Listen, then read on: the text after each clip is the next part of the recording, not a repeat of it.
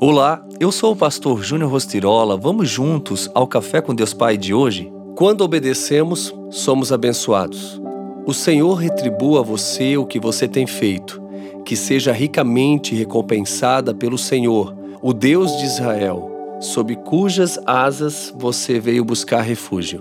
Ruth 2:12.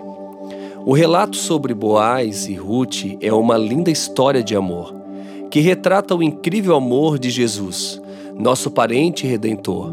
Assim como Boaz, que ao ver Ruth trabalhando nos campos, desamparada e perdida, a atraiu e depois se casou com ela. Jesus fez o mesmo em relação a nós. No entanto, a narrativa não para por aí. Em vez de a história terminar de modo clichê e viverem felizes para sempre, a conclusão se encontra no nascimento de um bebê, Obed. O que é tão importante sobre isso? Você pode perguntar: os casais têm filhos o tempo todo. É o ciclo natural, sim, mas Obed não era um bebê qualquer.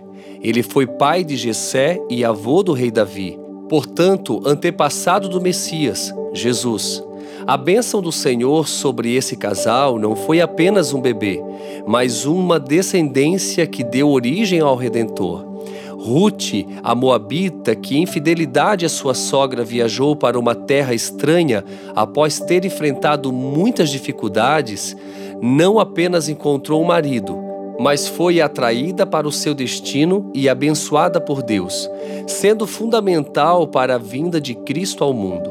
O legado de devoção de Ruth culminou com isto. Ela teve um bebê, simples assim do mesmo modo, nosso destino está vinculado a conseguirmos reproduzir a vida de Cristo na vida dos outros. Fomos chamados para dar frutos, ou seja, as ações de hoje, assim como as de Ruth, ecoam para o futuro, para que o nosso legado às futuras gerações seja o de geração de profetas e adoradores do Senhor.